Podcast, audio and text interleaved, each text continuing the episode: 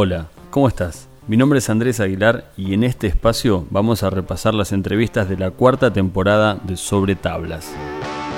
Este formato radial y multimedia repasa la actualidad política y social de Carmen de Areco, la provincia de Buenos Aires, Argentina y más allá. Sobre Tablas.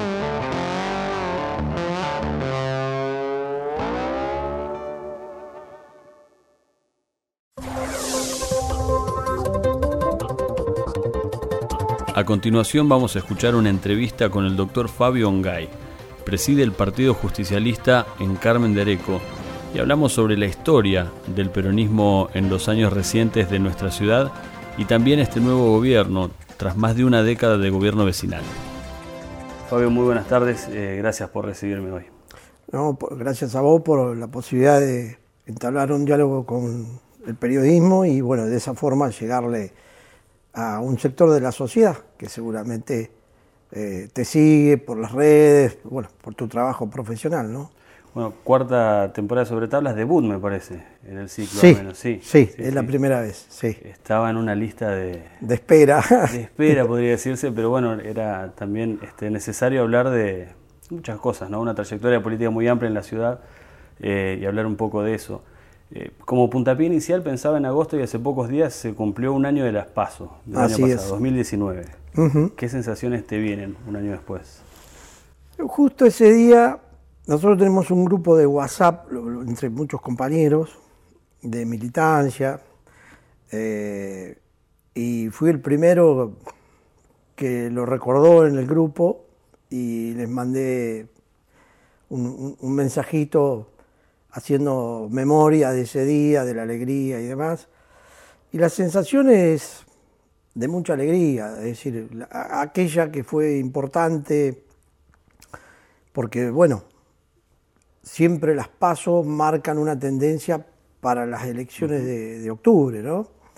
Eh, es como una encuesta oficial, con números oficiales, no tendenciosos, sino reales, y que marcan la posibilidad de que eso se pueda dar después en octubre. Después se revalidó en octubre, pero eh, era muy importante para nosotros, eh, después de 12 años de haber estado militando fuertemente en el peronismo, por la unidad del peronismo, por volver a recuperar los destinos del municipio y la conducción del municipio. Y bueno, se trabajó duramente los últimos cuatro años, cinco, en pos de esa famosa unidad de todos los sectores del peronismo, que era para nuestro modo de ver de ese momento, siempre lo fue, pero fue esquiva la suerte uh -huh. en lograr la unidad. Siempre había sectores que privilegiaban intereses sectoriales, genuino, no, no, no, no hago un juicio de valor. Este, simplemente digo que las condiciones no estaban dadas, es decir, eh, muchos compañeros que estaban en otros sectores, peronistas, todo, na, na, acá no se hace un juicio de, de, que no eran peronistas. ¿Quién es más peronista de quién? No, eso es historia, eso ya está, ya Pero pasó. juntar voluntad. Juntar la voluntad era difícil porque había intereses sectoriales, influían los, influían los dirigentes nacionales y provinciales sobre la dirigencia local de los distintos sectores. Uh -huh. ¿sí? Ahora, a partir de el 2000, yo diría 15, eh, nosotros tuvimos un, un, un, un, problema grave que prácticamente nos quedamos sin representación institucional en el, en el Consejo Deliberante por, bueno, circunstancias, uh -huh. compañeros decidieron tomar otro rumbo a pesar de haber ingresado por, por el sector del peronismo al cual pertenezco yo, que era el, el, peronismo oficial, digamos así, que acompañaba al Frente por la Victoria en aquel momento. Bueno, después se fue recomponiendo, todo, este, recuperamos un bloque de concejales, logramos hacer una lista joven y fresca con jóvenes eh, de la juventud peronista, en aquel momento fue eh, quien encabezó Leo Iberbia, para, para nosotros una, uno de los tantos jóvenes que hoy en día están en el Consejo Liberante, eh, haciendo un papel preponderante a mi juicio, juicio, eso sí es subjetivo, ¿no? Eso sí. Eso sí.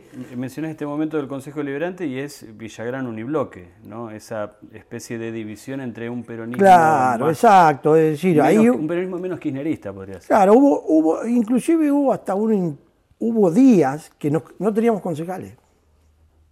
Hubo días, es decir, se decidió, yo no sé si esto sirve para la sociedad, ya Quizá pasó. para la anécdota. Es para la anécdota, es decir, el Partido Justicialista había tomado la decisión ya de- muy fuerte con, con respecto a que no se podían seguir aprobando los presupuestos y las ordenanzas fiscales del- de quien gobernaba porque eh, estaban expoliando al pueblo, es decir, eran aumentos del 100%, del 80%, del 70% de las tasas y veíamos un desmanejo, un descontrol en las cuentas públicas muy importante. Entonces dijimos, bueno, hay que poner un límite a esto. Cuando llegó esa ordenanza, los concejales tomaron otra decisión, distinta a la que los militantes y en la campaña habíamos dicho. Bueno, anécdota, ya pasó. Tal cual, hace la historia. hacia la historia. Y a partir de ahí, creo que todos los sectores que tomaron esa decisión de votar a favor del, del oficialismo en ese momento, nosotros, otros sectores que pertenecían al peronismo como el Frente Renovador y demás, fuimos dándonos charlas y, y entendíamos que eh, era prioritario la unidad. Y se dio y estábamos convencidos que si el peronismo estaba unido era una fuerza muy importante y que íbamos a tener muchas posibilidades de triunfar y así se dio.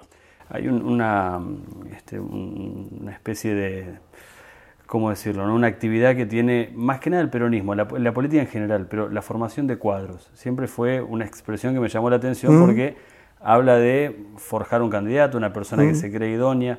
Eh, y en esto, bueno, tu trabajo ha sido de muchos años y te ha tocado estar a la par, si se quiere, coacheando, si sería una buena expresión moderna, formando, diría más en Yo, términos yo políticos. preferiría, el coach es alguien que le dice algo al otro y cómo tenés que decir. coach. yo soy de la vieja escuela, la militancia, la formación de cuadros, el estudiar.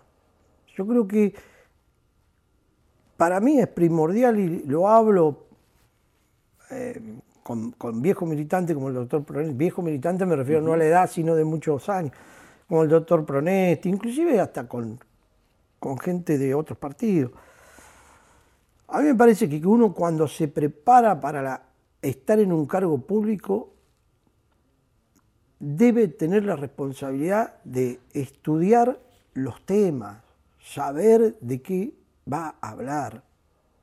Si te, te toca en la parte ejecutiva, mínimamente hoy por hoy para hablar de la municipalidad, tenés que saber la ley orgánica, lo que dice.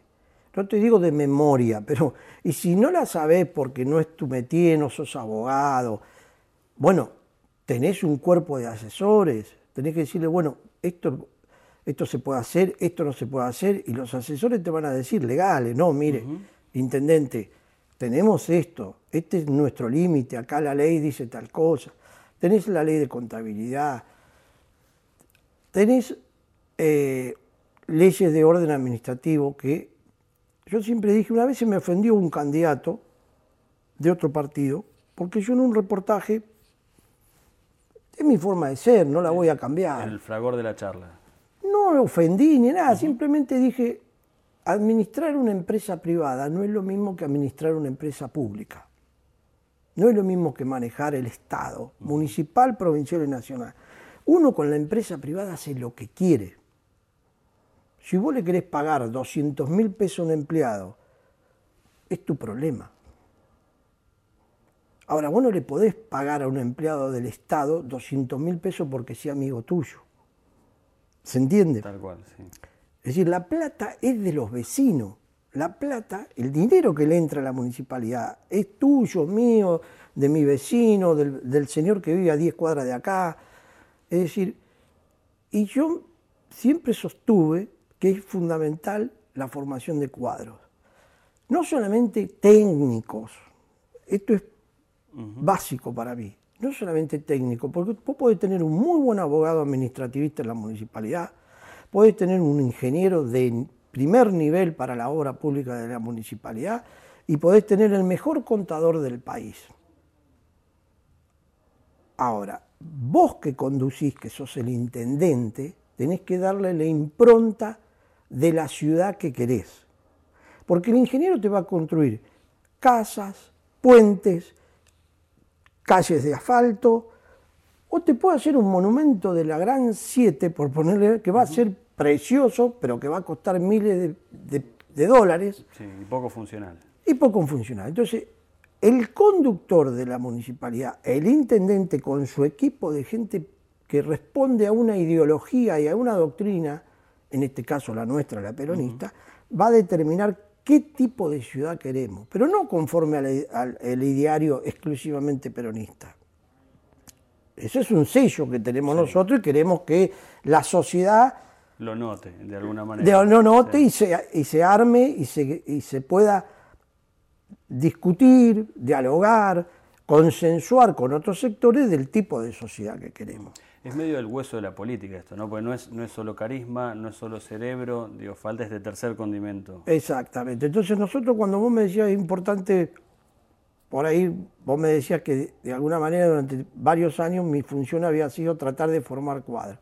Nosotros, con un compañero lamentablemente que falleció hace muy poco, un tipazo como Matías Palacio, él era un poco nuestra ayuda que teníamos en conseguir economistas, porque él estaba en la, Facultad de Sociología en la UBA.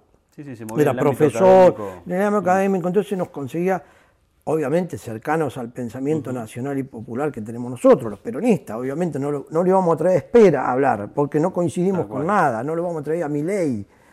Pero dentro del campo nacional y popular hay distintas vertientes. Entonces pudimos traer economistas al partido, pudimos traer historiadores, para dar el debate, es decir, bueno, ¿en qué eh, nos equivocamos durante los años que tuvimos en el gobierno con Cristina y Néstor eh, en los últimos años? ¿Se puede aplicar o no las políticas económicas del 45, en el año 1945, cuando estuvo Perón? En la actualidad, no, sí, se ayornan las ideas. Esa actualización doctrinaria. Esa actualización doctrinaria. Bueno, eso lo hicimos. Por eso, bueno, Leo es profesor de historia, pero por eso Leo, por eso Matías, por eso Claudia Gutiérrez, eh, no sé, gente joven. En otros sectores del peronismo, Rivero, que es de la Cámpora, este, que es concejal, lo tenemos al mismo eh, intendente, eh, Siribán, un cuadro de, los compañeros de la Cámpora, el mismo secretario de gobierno actual, Facundo Cere, un cuadro de la política que pertenece al campo nacional y popular. Por ahí no se formaron en el sector nuestro propiamente PJ. Pero eso no quiere decir que no sean peronistas. Y la JP, bueno, en, La JP, nombré algunos, eh, Flor Cestari, José este, Blum, nombro algunos, me, quedan algunos afuera y voy a meter la pata. Emiliano Tami, que hoy por hoy está un poco más dedicado a su profesión y no militando, pero son compañeros que se formaron y si algún día tienen la responsabilidad de un, manejar el Poder Ejecutivo o ir al Consejo, estoy seguro que no no van a desentonar y van a hacer las cosas con criterio y sensatez en función de el modelo de sociedad que queremos para nosotros, para Carmen Yareco. En, este 2020 ves incluidos eh, todos estos distintos frentes, por así decirlo, el frente de todos. ¿Es todo realmente, se ve todo el peronismo, no digo unido, representado al menos? Está bastante representado, porque hubo sectores del Frente Renovador que sus principales figuras, podríamos decir Adriana Mena y, Mané, eh, mm, algunos compañeros, inclusive yo, alguna charla telefónica previo a las elecciones del, 19, ¿no? Eh, se hicieron, bueno, Mané estaba pasando un momento de salud complicado, Adriana dijo que por ahora no, no quería, pero anecdótico, es un poco de anécdota lo que te voy a decir. Adriana Mena fue a saludar al partido el día que ganamos. Es decir, yo creo que. Mm, y hay segundas líneas de lo que era el Frente Renovador. Gadea, que hoy es consejero escolar, fue, fue candidato del Frente Renovador en alguna oportunidad, de, masa. Es decir, bueno, creemos que estamos representados. representados, todos los sectores del peronismo.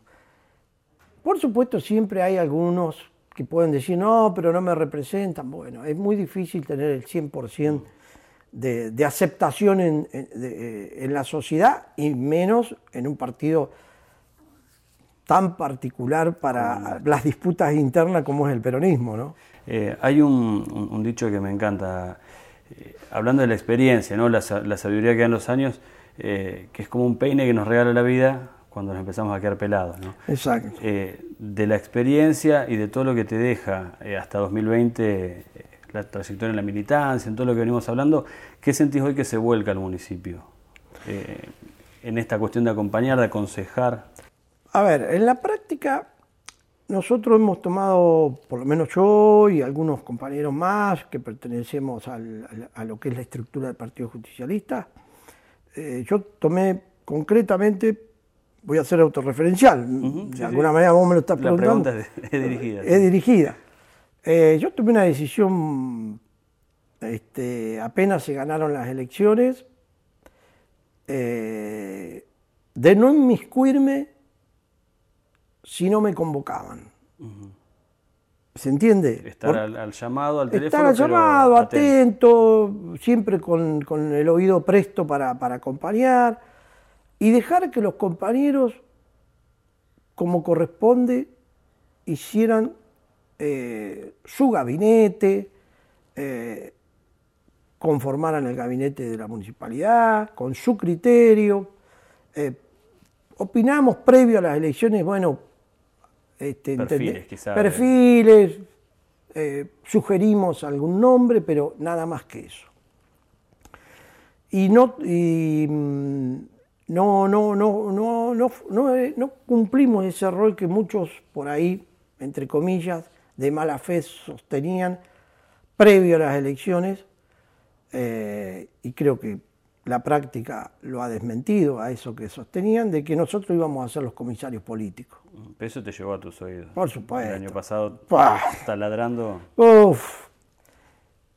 Entonces, creo que eh, me parece que los hechos demuestran que eso no es así, que tenemos, este, nosotros lamentablemente por la pandemia eh, no pudimos hacer las reuniones que se hacen mensualmente en el partido, donde es una gran asamblea, solamente se pudo hacer una en, a fines de febrero, principios de marzo, y yo estaba de vacaciones, soy el presidente y hablé con los compañeros y digo, muchachos, hay que hacer la reunión. Esté o no esté el presidente, acá funciona igual el partido. Y fue una reunión importantísima, más de 50 personas, fueron los funcionarios del, Ejecutivo, fue el, fue el compañero intendente, fueron los militantes, se intercambió opinión, después vino del 16 de marzo, vino la debacle. Cuarentena total. Cuarentena total, y hoy por hoy convocar a una reunión del partido significa no menos de 50 o 60 personas, nos parece un desatino. Mm, más allá de las plataformas de videollamada y demás. Sí, pero bueno, podés convocar, a, podemos, entonces a eso con la militancia en general, donde hay un intercambio de, opiniones entre el militante, bueno, pero prometimos esto en la campaña, eh, ¿por qué no lo cumplimos? Entonces el, funcionario, compañero militante, no el funcionario técnico, porque el funcionario técnico no tiene por qué ir a las reuniones nuestras de la política. Pero hablo del funcionario militante, del compañero, del, del adherente al, partido peronista. Ahí se produce un intercambio interesante de, de, opinión que permite que la, haya un, flujo de ida y vuelta entre el que administra, digamos así, o los concejales que legislan y el que administra la municipalidad. Entonces, volviendo al tema anterior, tomamos, digamos, el inicio de la, respuesta era yo tomé un prudente silencio, no fui a los medios, no hice eh, declaraciones públicas, ni a favor ni en contra.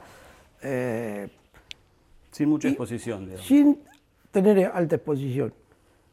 Y la, la charla con, con el compañero Iván y con algún otro compañero del Ejecutivo se dieron cuando se tenían que dar, Digamos, en un antes o en un inicio. en, en un inicio. Y después tuvimos, sí, eh, tenemos, hemos tenido ahora, eh, yo tuve una charla ahora un mes atrás eh, con Iván, que tuvo la gentileza de venir a visitarme, estuvimos hablando largo y tendido. Después me convocó al despacho de él para hablar con el secretario y él y Luis Pronesti por, por video, porque Luis está Está totalmente encerrado por esto de la pandemia, que está bien, él tiene ciertas precauciones, que yo también las tengo, pero bueno, por mi labor salgo a, a- a trabajar al- a, mi oficina en el registro. Y, mm, y después hicimos días atrás una por, por video entre los concejales, este, el, parte del departamento ejecutivo y, y el doctor Pronesti y yo como un poco asesores ad honorem, aclaramos, no, no estamos en el staff de la... a buscar. Sí, porque van a decir, no, no, no busquen ni busquen papeles porque esto es militancia. A ver, no, le digo a los muchachos para que no, Que no vayan a ahorren- buscar nada. el- el se ahorren el tiempo, no busquen Eh, nada raro.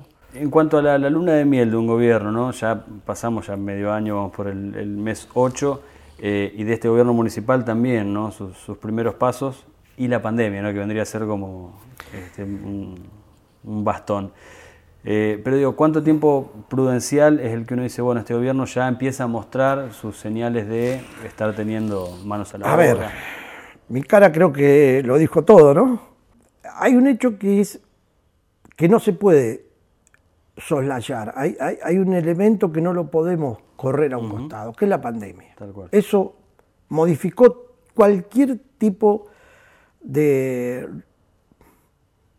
no digo reproche, pero de, De análisis, de eh, análisis, porque en el medio de este desastre que es la, la- la pandemia, este, modificó todas las estructuras, es decir, el Estado nacional, provincial y municipal, lo que tuvieron que hacer es controlar este virus, poner eh, todos los recursos o la mayoría de los recursos en la cuestión sanitaria y dejar un, po- dejar un poquito de lado otras cuestiones que por ahí podrían haber sido prioritarias Mm, En otro momento. en otro momento.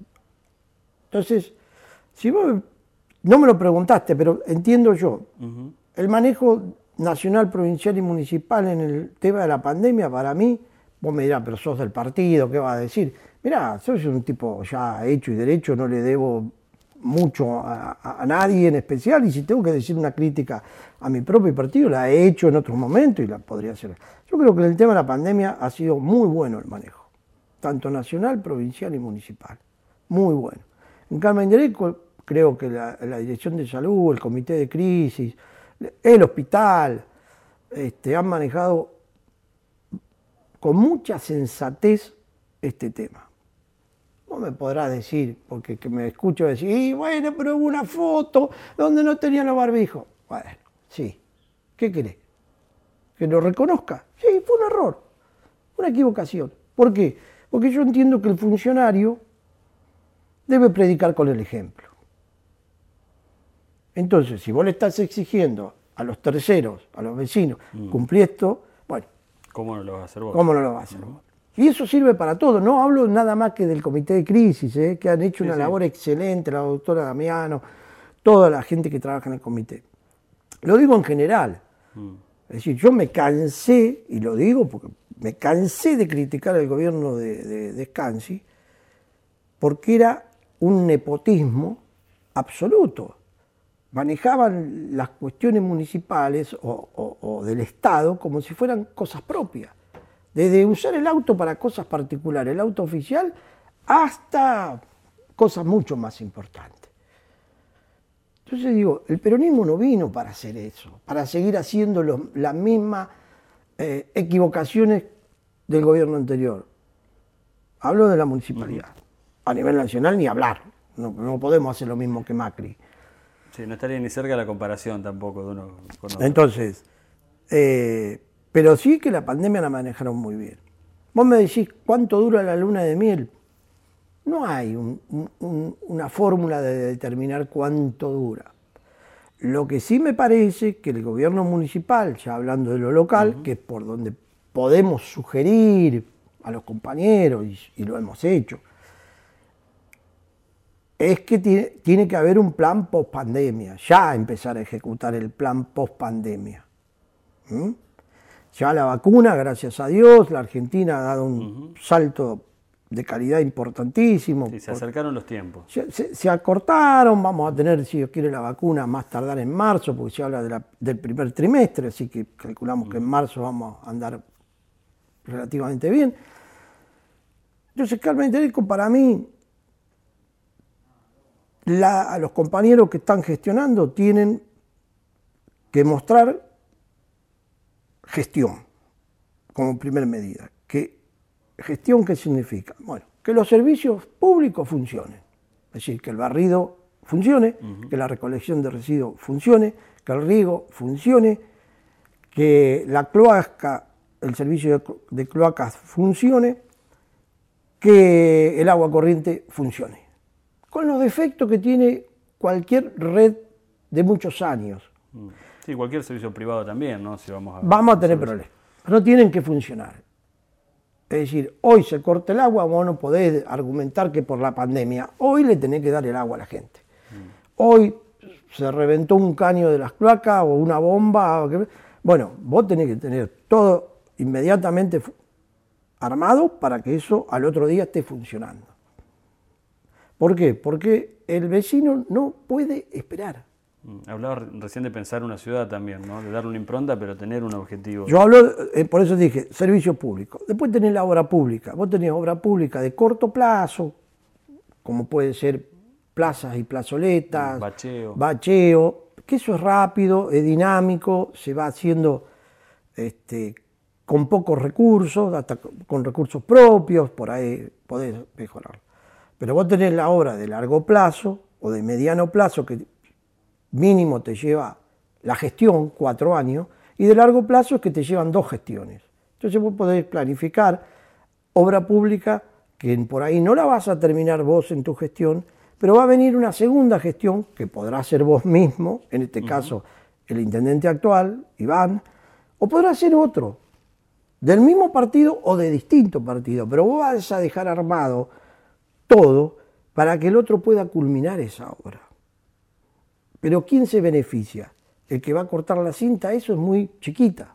No importa quién va a cortar la cinta, lo importante es que el vecino tenga la obra. Cuando se pensó hace 20 años atrás traer el gas a Carmen Yareco, porque no teníamos gas natural, hoy alguien, vos que sos joven, hablábamos de la edad, ¿a vos se te ocurre pensar que Carmen Yareco hoy, en el 2020, no tuviera gas natural? Sería una locura. Habría pasado mucho tiempo. Y la civilización por un costado, ¿no? Exacto. Entonces hubo gente, hubo dirigentes, en este caso el doctor Piñataro, perteneciente al partido del que yo militaba con él, que dijo, mira, no podemos no tener, está en Sarmiento, hay que tratar de traerlo, hay que buscar la manera de traerlo. Entonces se armó un esquema que durante varios años se hizo gestiones, se trabajó y, y llegó. Llegó a los tres años, cuatro años de gestión de- del, com- del compañero Piñataro. Como otras tantas cosas, eh, trabajar para que Rico pudiera instalarse. El doctor Pronetti trabajó. ¿Quién cortó la cinta de que Rico viniera a Carmen Greco? El doctor Escansi. Ahora, hubo uno anterior Si alguien prepara el camino. que alguien prepara el camino. Entonces, lo que tienen que pensar la dirigencia nuestra y la de otros partidos es que quien a, a quien hay que beneficiar es al ciudadano de Carmen Greco, al vecino, no uno mismo. No trabajar para que el bronce el día de mañana te pongan un busto en la plaza y decir, ah, qué buen intendente. No, porque podrá servirte a vos en lo personal, pero a la gente no sé si le, le va, le va- le va a ser este, satisfactorio eso. Tal cual. Entonces, hoy por hoy, me parece que los compañeros de la municipalidad tienen que estar muy prestos, muy atentos a tener los servicios funcionando correctamente, que es un talón de Aquiles que ha tenido esta municipalidad durante los últimos 15 años, para incluir buena, parte de, buena parte de Descansi y un poquitito de la última gestión nuestra. Es decir, ha sido un talón complicado. La obra pública, que depende mucho de los dineros que te vengan de nación y de provincia, hoy Carmen tiene un déficit habitacional no lo sé con exactitud. Gestión Scansi la teníamos bastante afiladita, porque lo, veníamos mirando. Pero hoy debe estar en no menos de mil viviendas. En no menos de mil viviendas. Y esto estamos hablando de suplir necesidades, no proyectar todavía. Solo suplir el problema que se tiene hoy. Entonces, si vos eso lo dejás en el tiempo, vas a llegar a un momento. Sí, que las mil van a ser dos mil. Entonces vos tenés que planificar, no vas a traer, el que me escucha ahora va a decir, este está loco, va a traer mil viviendas. No, no. Pero vos tenés que planificar, empezar como se empezó en el, 80, en el 87 con Santiago.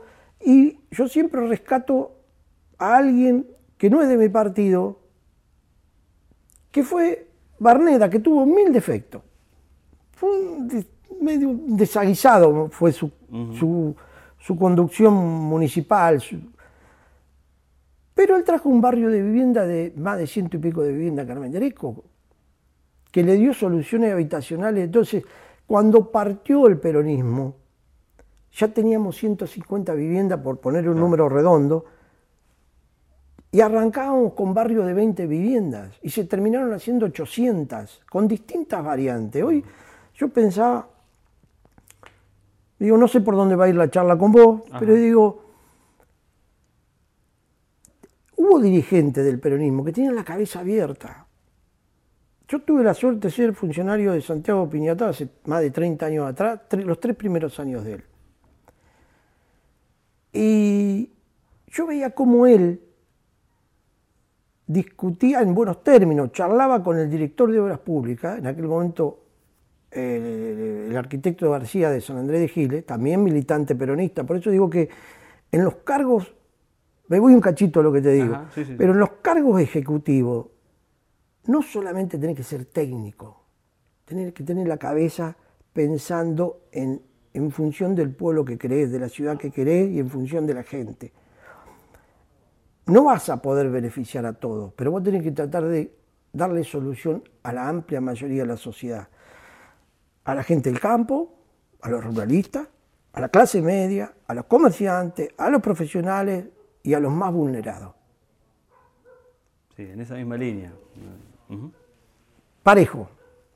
Y cuando se empezó, yo cuento siempre la misma anécdota que, que cuando puedo, que es, García vino con un proyecto de, vivienda, el arquitecto, y Santiago le dice, che, loco, así, en estos términos, ¿eh? che loco, porque a nosotros nos decía, che loco, a mí me decía, che loco cuando era su secretario, en confianza. Che loco, ¿por qué no le ponemos techo de teja en lugar de chapa? Dice, porque la chapa asocia como que una casa de menor calidad. Y el arquitecto le dice, ¿sabe que sale más cara con chapa? En este momento es más cara hacerlo con techo de chapa que de teja. La teja le da otra calidad, dice, le da otra, otra vista a la casa. ¿Por qué no le ponemos teja? Bueno, bueno. Después, che, loco, vení García. Eso de ponerle piso alisado, nada más, dice. Hay que hacerla digna la casa. ¿Por qué no le ponemos que sea cerámica? Una cerámica más o menos, dice, mm. entonces la casa tiene otra presentación, el que va a vivir ahí se siente digno. No hay por qué hacer casas horribles, feas, mal, mal construidas, con defectos, porque son gente que la va a pagar barata. Mm. ¿Por qué?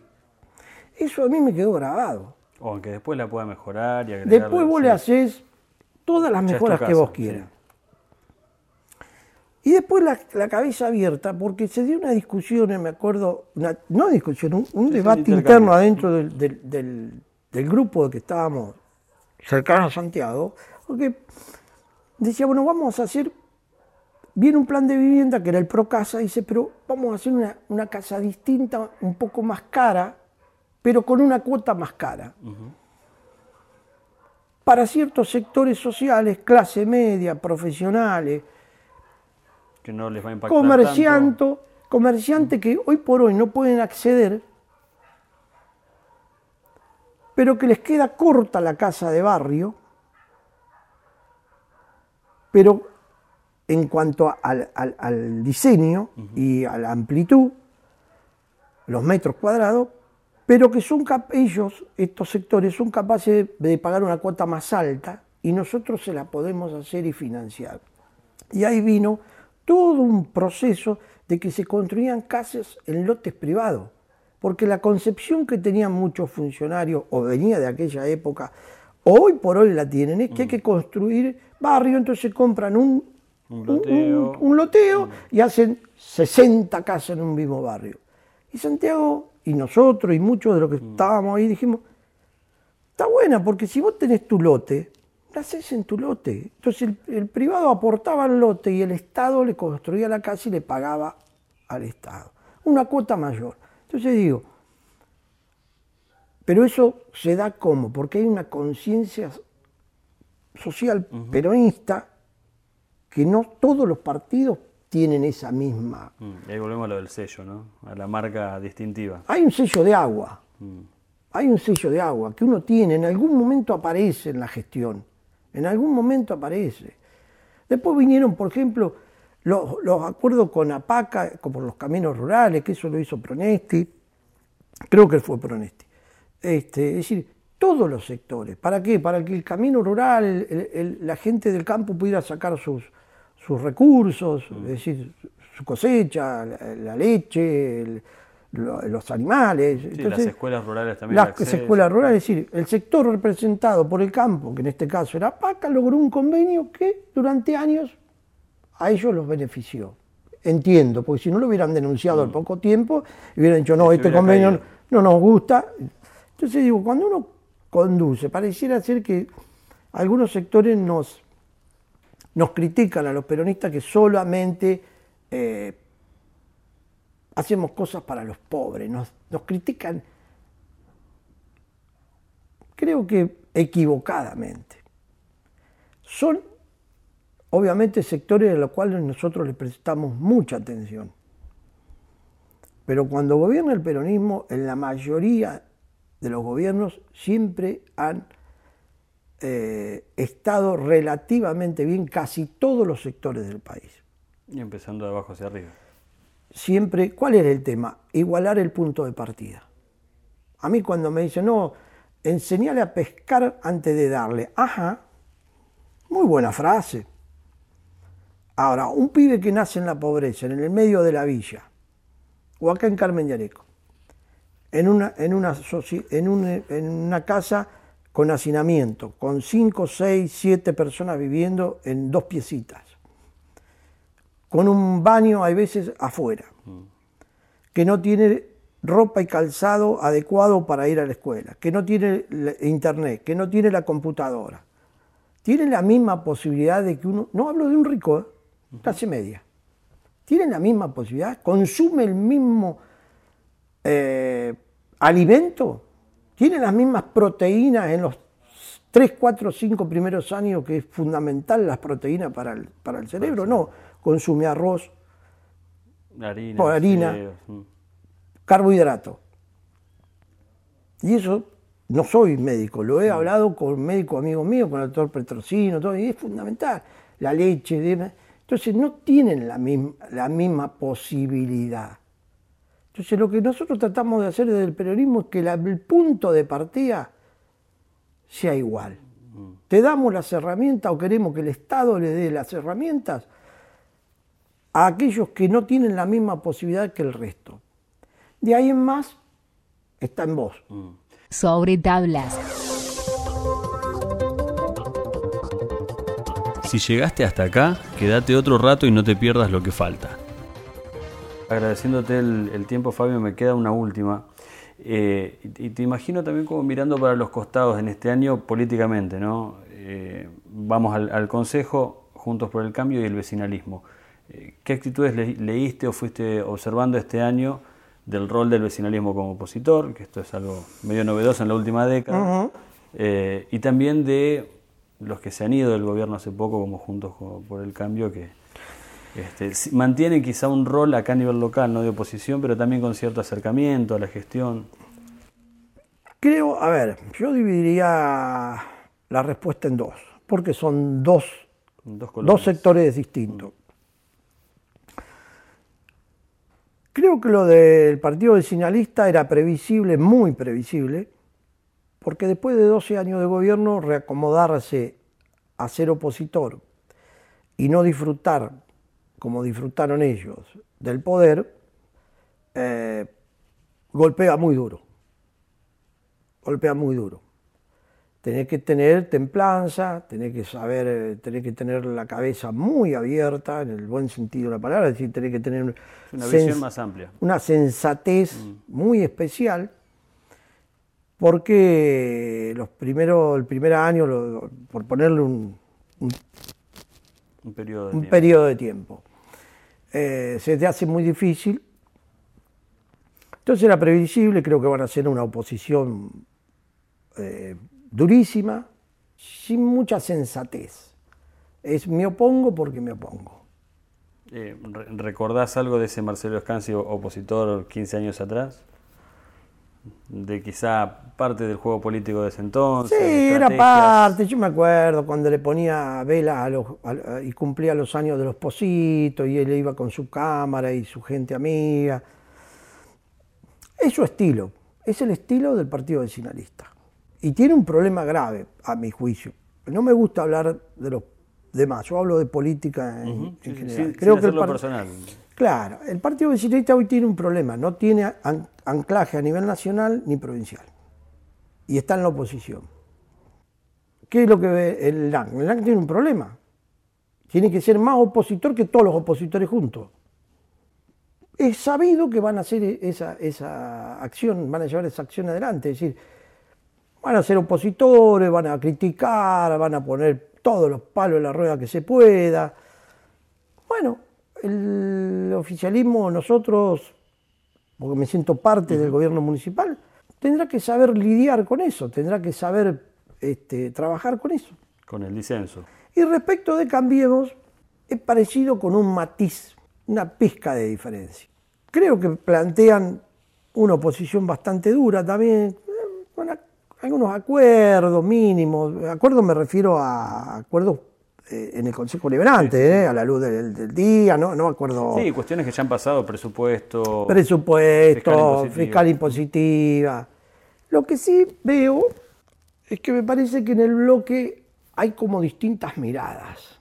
Y esas distintas miradas llevan a que el que era el, o es uno de los dirigentes principales de Cambiemos en Carmen, que proviene del radicalismo, tiene que hacer malabarismo para conducir ese bloque.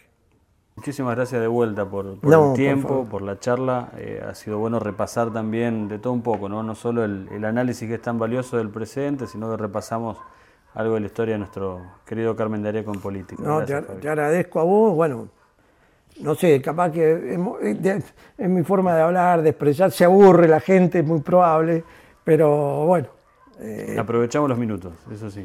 Te agradezco, te agradezco mucho.